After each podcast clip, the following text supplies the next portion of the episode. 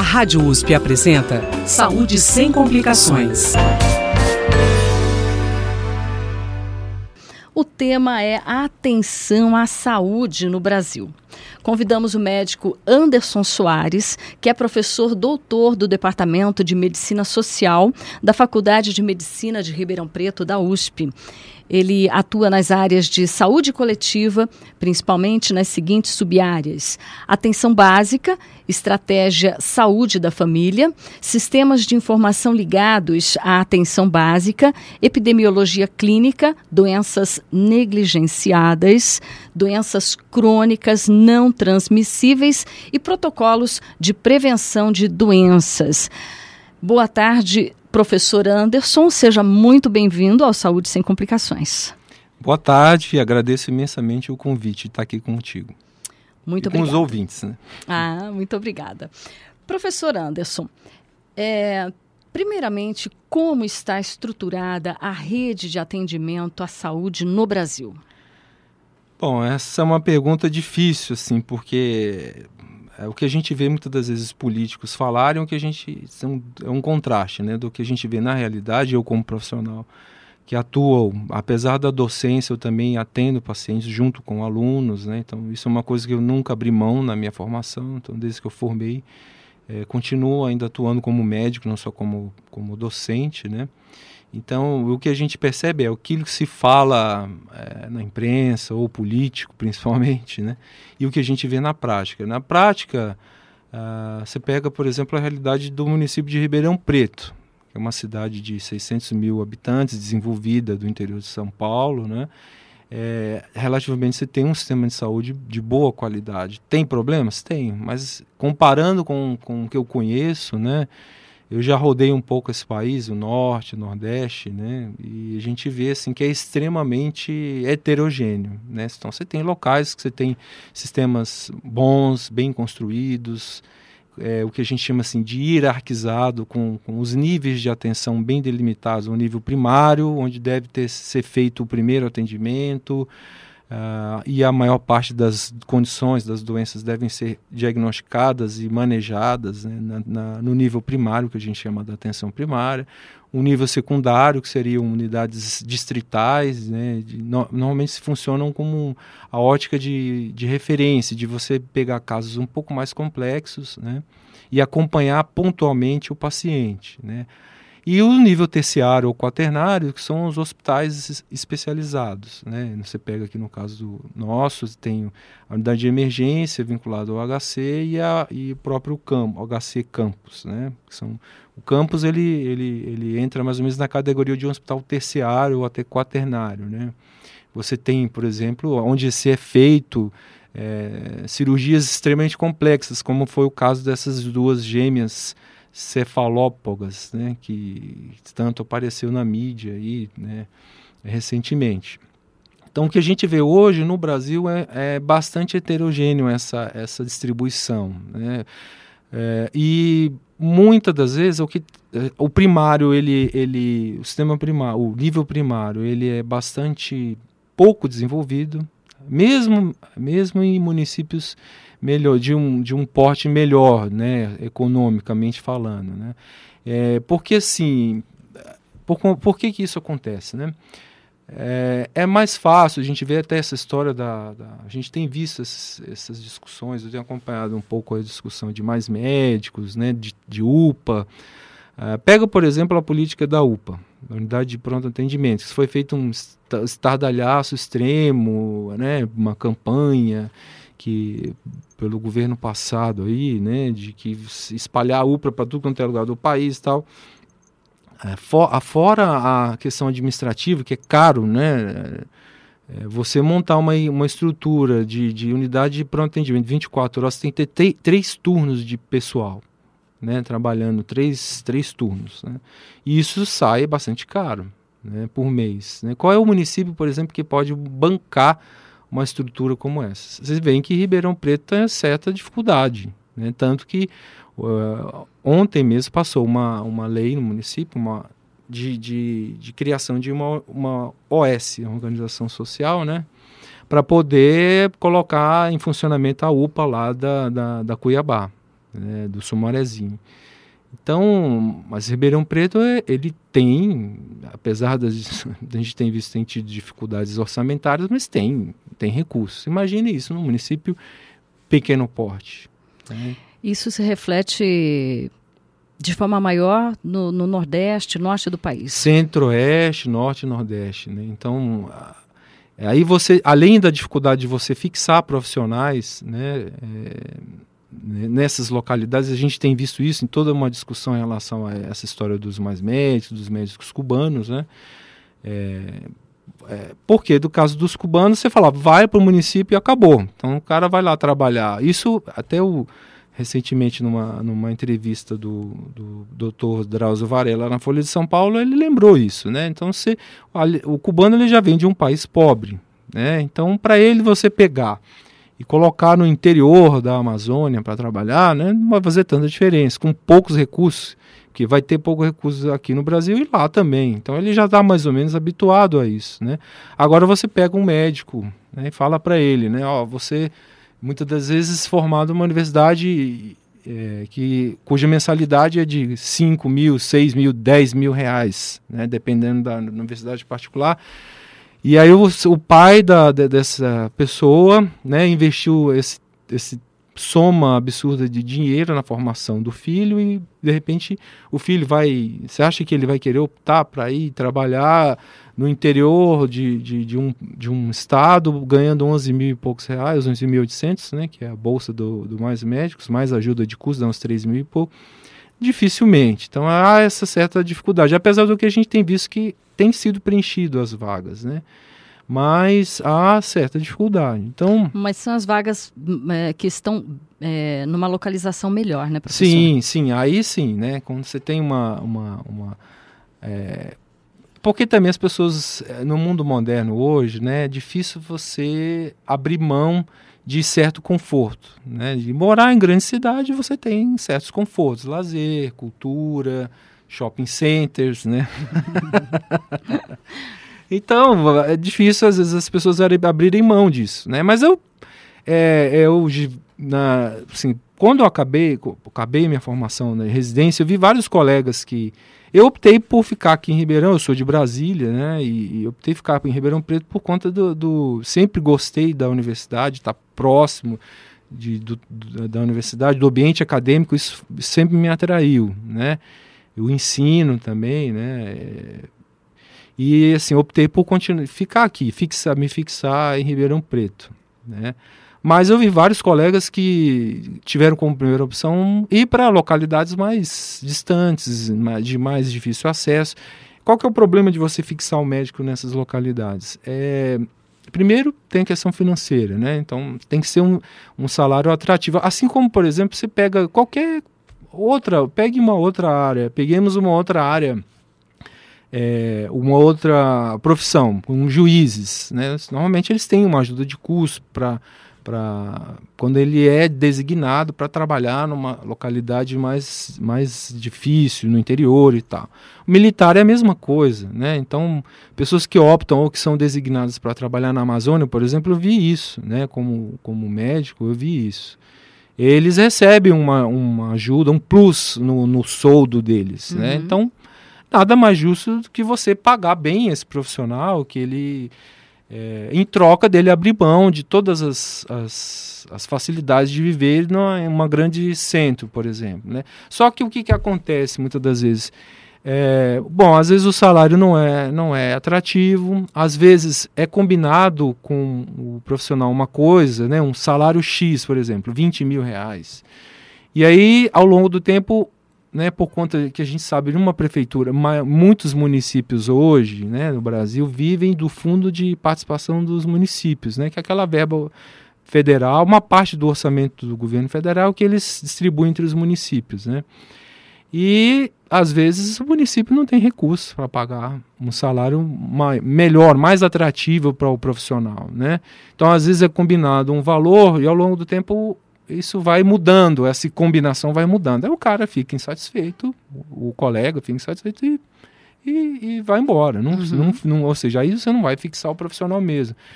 É, o que a gente viu, por exemplo, né, só para citar isso que eu estou falando, o que a gente viu muito, isso foi até motivo de um.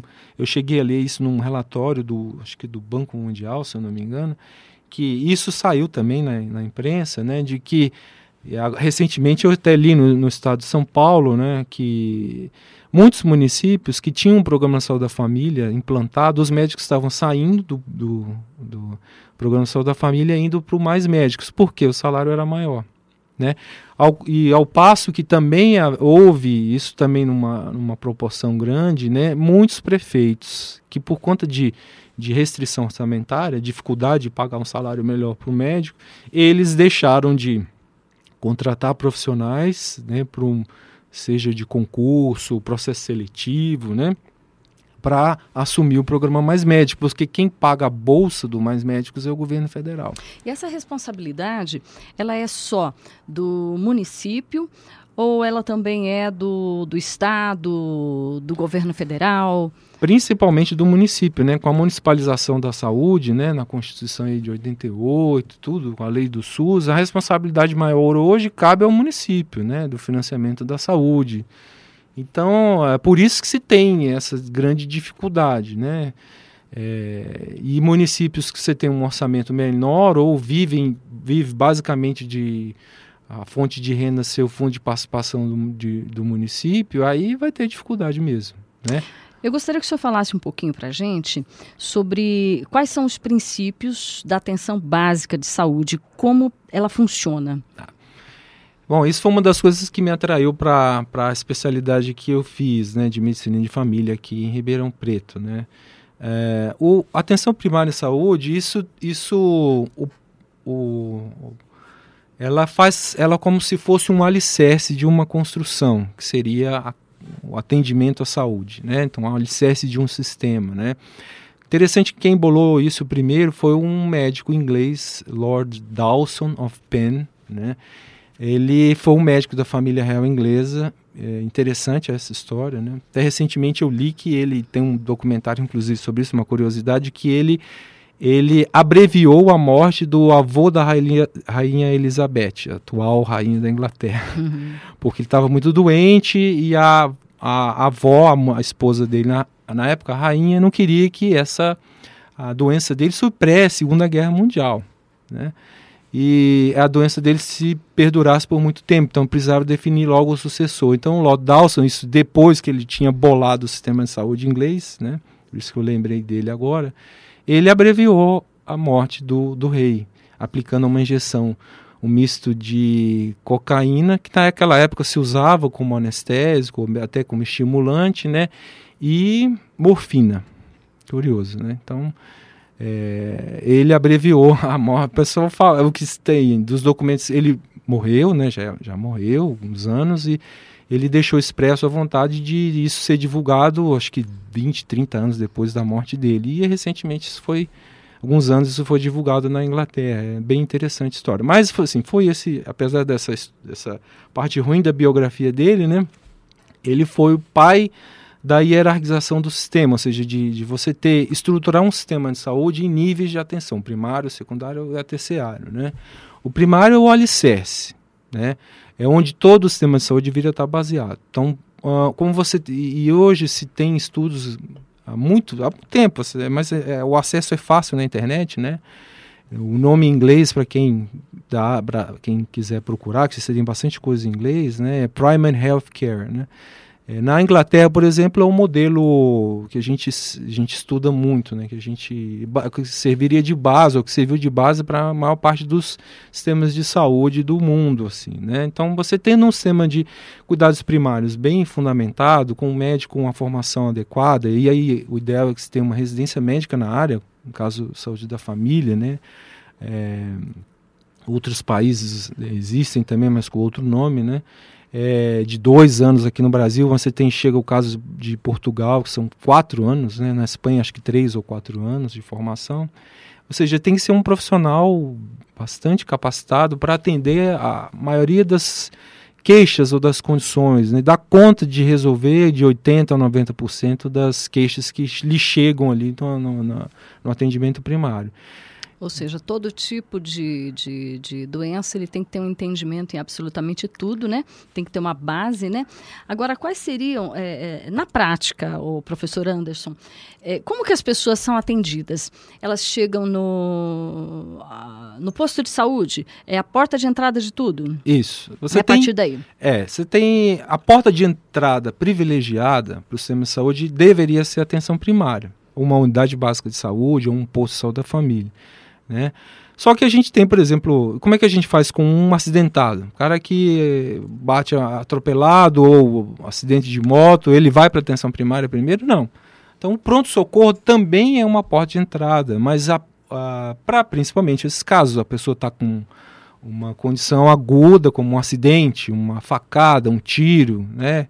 Então ele tem que prestar os primeiros socorros numa unidade que tenha condições de fazer isso. Muitas vezes uma unidade de, de uma UBS, uma unidade básica de saúde, uma unidade de saúde da família não tem estrutura para dar esse atendimento de urgência, né, necessário, né? Agora, o a, a, porta de entrada privilegiada deveria ser sim a atenção básica. Agora, o que a gente vê muitas das vezes, Mel, é que ah, não é, eu cheguei, isso é uma, uma, eu não vou citar o nome, tá, porque eu não lembro, mas uma, uma secretária de saúde de Jaboticabal, alguns anos atrás, numa reunião aqui em Ribeirão, ela mencionou isso para mim, que o prefeito da cidade não queria abrir uma unidade de saúde da família, preferia abrir pronto-socorro. Porque é mais interessante do ponto de vista político, dá mais visibilidade, né? O prefeito que investe em compra de ambulância, investe na, na, na estruturação de um pronto-socorro do que você investir em atenção básica. Né? A população às vezes tem essa dificuldade né, de entender. Né? Ela quer o acesso, ela quer ir, ela, ela precisa, claro, precisa consultar. O que a gente tem visto hoje é que com essa história, com a crise que o país passou, tem melhorado um pouco, mas ainda está uma certa dificuldade, um número de, de desempregos, de desempregados aí está absurdo, né? 14 milhões, 13 milhões, né? Então a gente percebeu que muitas pessoas que tinham plano de saúde perderam plano, planos vinculados vinculados a, a emprego, empresa, né? né? Empresa e perderam e foram procurar, ou seja, caíram no SUS, né? Procurar o sistema único de saúde. Então a, é, a procura aumentou. Até mesmo na, a gente tem aqui unidades, em Ribeirão você tem algumas unidades de saúde da família, né? Nós aqui na faculdade a gente gerencia algumas, né? Que além de atender a população, ela serve também de unidade de ensino e de pesquisa, né? Que isso aí é o, o tripé da nossa universidade, né? Ensino, pesquisa e assistência, né? Então a gente percebeu nos nossos núcleos que houve um aumento da procura da população por conta disso. Né? Mas a porta privilegiada deve ser a atenção primária. É. E a atenção, a atenção básica à saúde, a saúde, a, a saúde da família, né? Ela trabalha com a prevenção de doenças. É isso, professor? Sim, sim, sim. Também, né? A gente... É, é, isso foi uma das coisas que me encantou na especialidade, né? Assim, por isso que eu... Um, também por isso que eu escolhi é, fazer essa especialidade, né? Na verdade, aqui em Ribeirão fui, fiz parte da primeira turma de residentes, né? De, de médicos de família aqui, né? Do hospital. Que por conta disso, né, foi logo poucos anos depois da formação, da, da, da, criação do programa Saúde da Família, e toda essa história me encantou, né, de você fazer visita à casa das pessoas e ser um profissional mais próximo, da, da não só da doença, mas da, do dia a dia dos nossos pacientes. Isso me, me atraiu bastante, né, tanto que eu sofri muito quando eu precisei sair por conta da docência, né. Mas... Uh, o ideal é né, que esse profissional ele esteja próximo, ele trabalhe. É curioso, é diferente. Hoje eu trabalho mais numa uma unidade de cuidados secundários, de nível secundário, que é uma unidade distrital aqui em Ribeirão, né, que é o, o BDS do Sumarezinho. Né, eu vejo bastante essa diferença. Né, a gente. Uh, a gente tem mais, a atenção mais é diferente. Na, na, na, unidade de cuidados secundários ou no hospital, que eu também atendia em hospital quando trabalhei na residência, né? A gente, uh, eu vejo muito isso nos, nos, atendimentos que às vezes os nossos pacientes passam em hospitais ou outras unidades secundárias, ambulatórios especializados, que é muito focado para a questão técnica mesmo, né? Da sinal, sintoma, doença, tratamento, e, prescrição e, e exame, tchau. na doação da família não, é algo mais família mesmo, né? Então você acaba conhecendo a família, é, você acaba conhecendo né, o bairro onde você trabalha, né? Fica uma coisa assim mais íntima até, né? E é legal, eu, eu era muito bem recebido na, nas visitas que eu fazia, ganha, assim você ganha bolo, café, né? Passa a ser um amigo da família. Passa, passa, isso é curioso. Eu chegava a ter uma, assim, tem várias histórias da minha época de, de médico de família, no núcleo de saúde da família nosso aqui, o núcleo 4, né? É uma delas que, que eles levavam bolo pra gente, um paciente que não tinha condição, coitado, nenhuma, morava sozinho, tinha uma doença renal, tava come... o pessoal estava investigando e, e coitado ele acabou falecendo, mas esse dia eu chorei, eu confesso que eu chorei porque ele foi levar, ele viu que eu tratei com cuidado porque eu eu gostei muito dele me afeiçoei a ele, né, como paciente e tudo, né. Ele levou sem poder. Ele passou na padaria perto do núcleo, comprou uma Coca-Cola e um pudim e levou para mim. Isso, é, assim, quando é que a gente vê umas coisas dessas, né? É curioso, assim. É, essa proximidade era muito. Eu gostava muito, gostava muito, muito. Então, na prática, a medicina da família, professora Anderson, ela, na prática, são visitas à casa das pessoas. É, essa atenção, ela também envolve o ambiente que as pessoas vivem, né? E eu queria que o senhor falasse também da importância do planejamento urbano para a saúde. Bom, isso é fundamental, né? É, porque isso também reflete na saúde e na doença das pessoas, né? Então você pega, por exemplo, você viver em aglomerados urbanos, sem saneamento básico, né? Uh, as coisas, a gente, para quem é mais novo, às vezes acha, pô, esse país não tem jeito, né? Mas a gente, eu tenho 45 anos, né? Já vivi um pouco aí. E a gente vê assim que muitas das coisas melhoraram. Por exemplo, Ribeirão, é, Ribeirão Preto, no Hospital das Clínicas, você tinha uma enfermaria para doentes de desnutrição. Né? Hoje não existe isso mais. É, uh, Para a criança internar hoje é mais difícil do que você via alguns anos atrás. Né? A vacina, as, a melhoria nas condições de, de vida e de, de saúde das pessoas, vacinas novas né, que foram implementadas, a influenza, por exemplo, você tá, a gente consegue desculpa, melhorar muito a condição de vida das pessoas. Né? Agora, moradia também é importante, lazer. É, você não ter, como eu vi, numa, como eu presenciei numa visita a uma, cidade no interior da Amazônia, lá no norte do país, onde você tinha esgoto a céu aberto. Né? Então, isso eu nunca tinha visto na minha vida. Curioso, né? É lógico que a gente vê isso aqui em Ribeirão. Né? Vê. A gente vê isso em Ribeirão. Né? Não que eu precisasse ir lá para norte da Amazônia para ver isso, mas eu, a, a, bairros inteiros assim, né, isso me chamou muito a atenção. Ou a comunidade indígena sem, sem estrutura de saneamento nenhuma, nenhuma.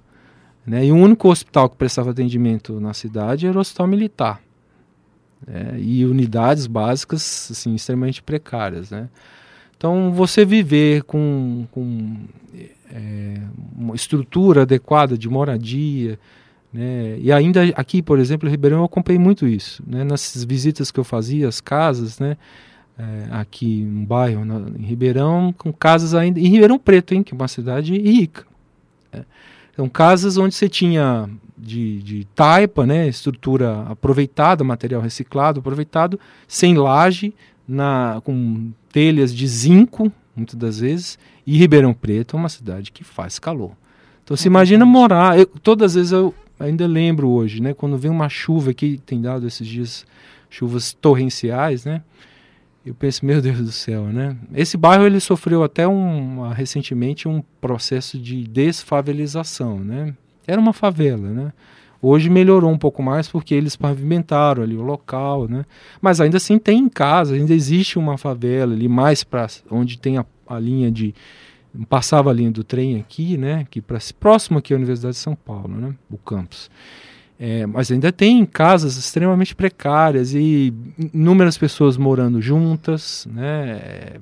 E aí você vê que o grau de relação ali às vezes é complicado, existe história de abuso. Esses dias mesmo os alunos apresentaram um caso de, de uma adolescente de, que ela, numa consulta médica na unidade de saúde da família, mencionou isso. Né? Então, tá vendo? Até para isso, você precisa de uma unidade que seja amigável para o paciente. Como é que um paciente, por exemplo, vai relatar uma, uma história de abuso sexual né, ou de violência doméstica se a unidade de saúde ela não tem profissionais que sejam capacitados para ouvir e acolher essa queixa do paciente, porque você não sai falando isso para qualquer um. Sem dúvida. É.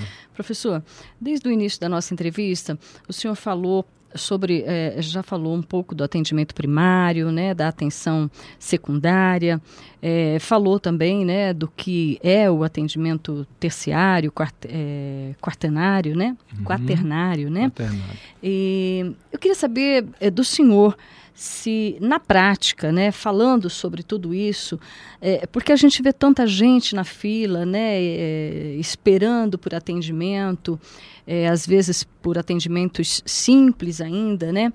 É, o que, que falta na prática para que isso realmente funcione efetivamente? Decisão política. Infelizmente, não passa, não tem uma outra saída a não ser decisão política, né?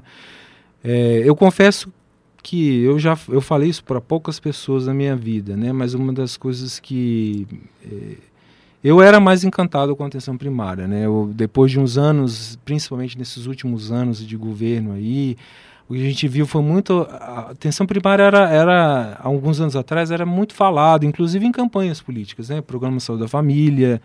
É, eu me encantei por isso, né? Na época da do governo Itamar Franco, quando ele lançou né, esse programa e tal. Foi, a história é até interessante, foi, foi com base numa experiência bem exitosa né, de, de redução de mortalidade infantil, de atendimento, que se, se juntou né, o médico na época, que você tinha um programa de agentes comunitários celular no interior do Ceará, né, eles viram que o negócio estava funcionando, né? Então você eh, capacitar visitadores, que são as agentes comunitárias, ir na casa das pessoas, medir, pesar a criança, acompanhar o peso, orientar a amamentação, as coisas simples, né?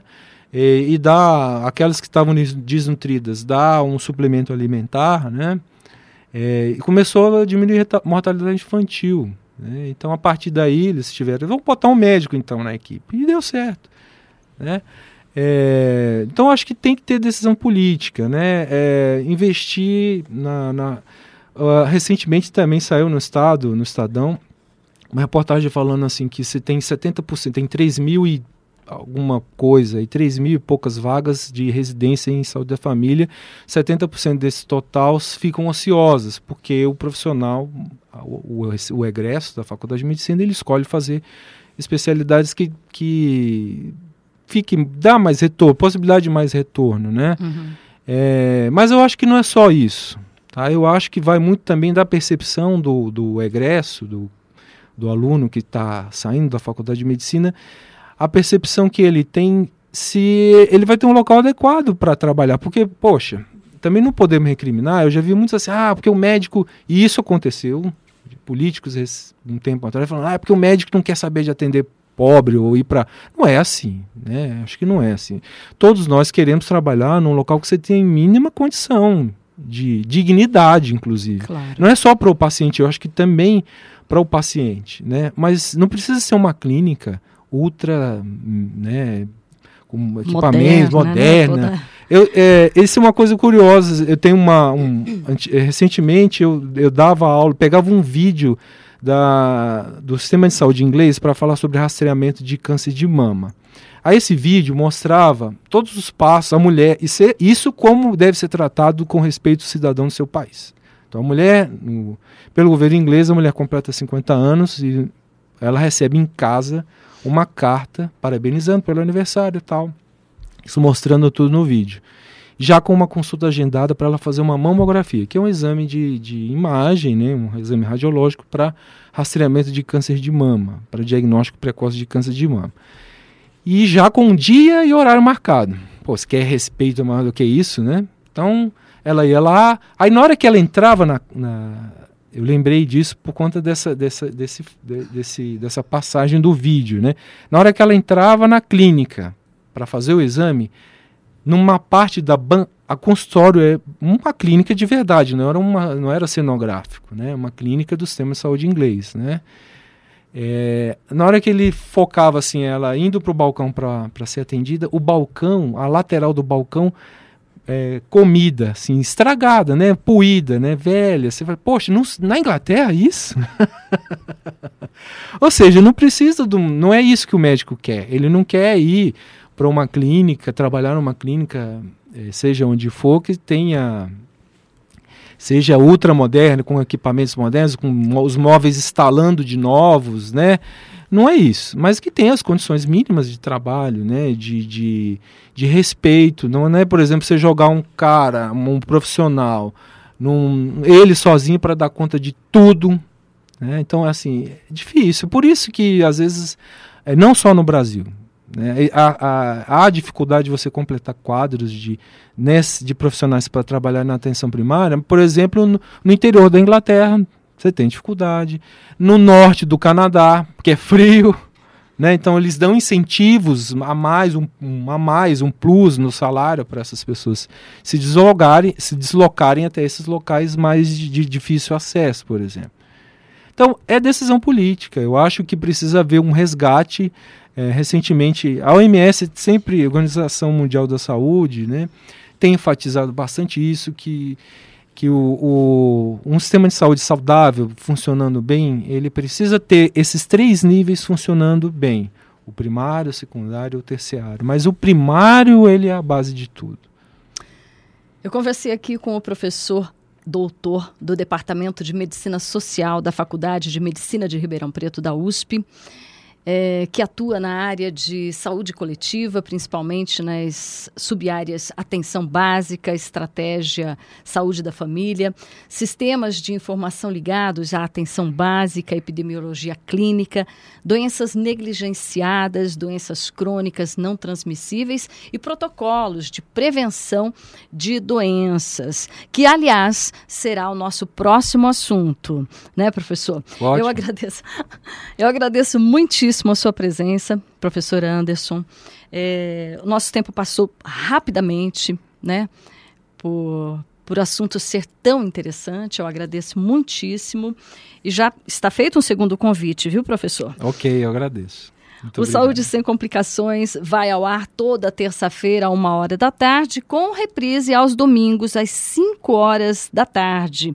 Se você tiver dúvidas, se você tiver alguma sugestão de tema para a gente, você escreva, por favor, para o imprensa.rp.usp.br. Voltamos na próxima terça, com mais um assunto inédito. Saúde sem complicações. Produção e apresentação: Rosemel Vieira. Trabalhos técnicos: Mariovaldo Avelino e Luiz Fontana. Direção: Rosimeire Talamone. Apoio IEARP.